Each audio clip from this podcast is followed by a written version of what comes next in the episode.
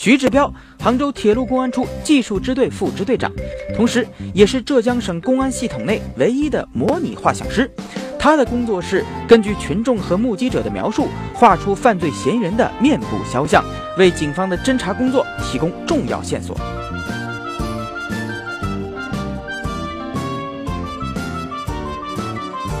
今天，徐志彪要给好奇实验室的实验员画肖像，他跟实验员之间隔着一个柜子。实验员口述自己的容貌，徐志彪则以最快的速度画出肖像。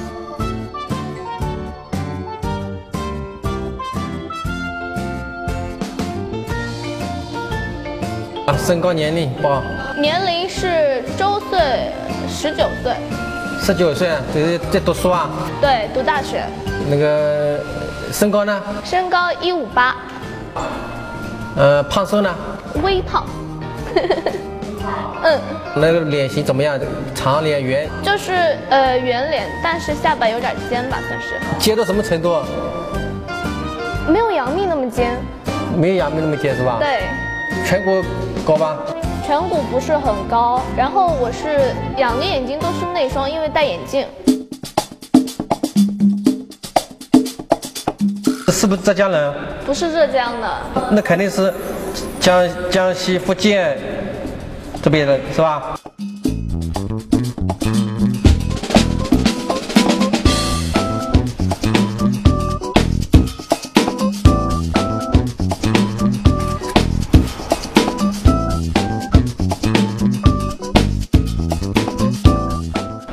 哎，就是这个样子了，OK 的。这是实验员夏露描述的自己。接下来，我们请夏露的两位朋友描述一下他们眼中夏露的容貌。挺可爱的吧，长得可爱类型的，长得那种肉肉的，眼睛算小眼睛，不算小了，不算小，不算小，不算大，一般吧。平时他都是笑着的，然后感觉看到一个人就觉得他特别活泼这样子。这里头发可以收一点，收一点是吧？半小时后，朋友眼中的夏露画好了。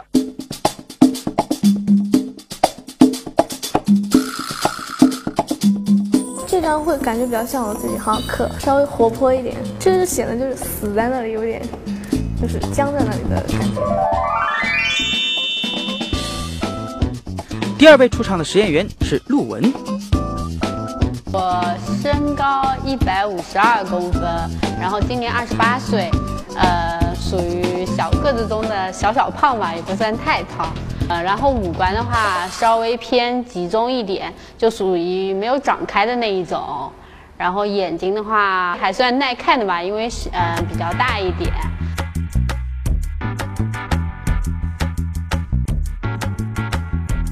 就两颊凹的地方还要再往中间一点，然后鼻子鼻子是那个朝天鼻。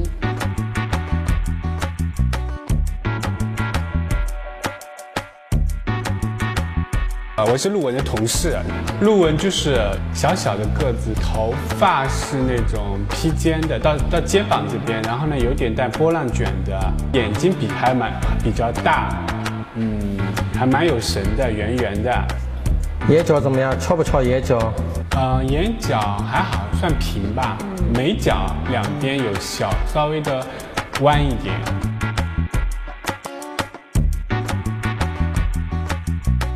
我觉得我自己描述的啊，就属于比较不积极乐观、不向上的，有一点阴郁的。你看眼神都有点呆的那一种啊。像这张呢，就显得比较年轻啊，或者朝气蓬勃的。就是说朋友眼中呢，就是说比较有生气的那一种状态。可能我更满意的话，应该是这一张。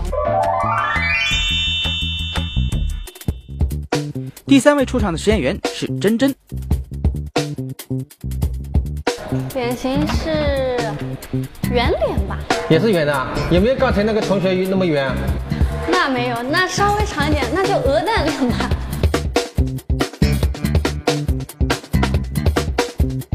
头发是马尾辫，没有刘海。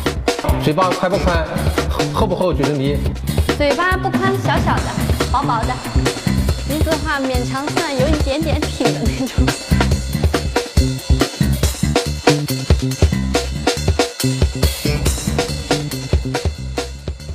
老师，他的年龄其实他是二十一周岁了，呃，他自己比较喜欢说这个虚岁可能会说的大一点，呃，但事实上看起来的话可能会更小一些。长相像谁啊？像有没有像哪个明星啊？长相有点像董洁啊，就五官有点像董洁，但是他会比董洁脸更瘦一些。哦，这可以稍微再再瘦一点。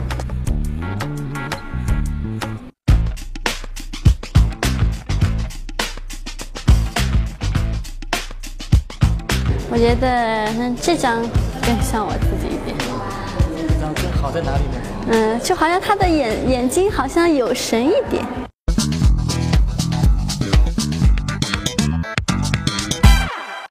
通过实验，我们可以发现，朋友描述画出来的肖像都比三位实验员自己描述的更漂亮，气质更好。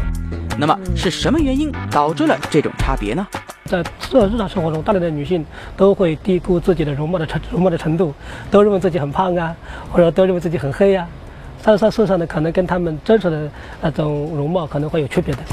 吴教授认为，女性和男性在社会中承担的角色不同，所以女性更关心自己的外表。至于为什么跟朋友描述的产生偏差，吴教授认为这是因为两者的观察角度不同。我们人很少能看到自己的容貌，我们需要通过镜子啊这些那些道具，才能去全面的去了解我们自己。而我们的朋友他不需要，他可以直观的去看待我们。所以，可能我们的朋友或者闺蜜看待我们的容貌的时候呢，比我们自己可能会更客观一点，可能也会更好一点。而另外一种可能就是，既然是朋友，他肯定了解你喜欢你，因此无论是评价你的容貌还是你的能力，他们都会持比较乐观的态度。一般人是会隐藏一些自己的缺点的，但别人一般不会看到你很多的缺点，一般人都会隐藏。那么，呃，在别人评判你的时候呢？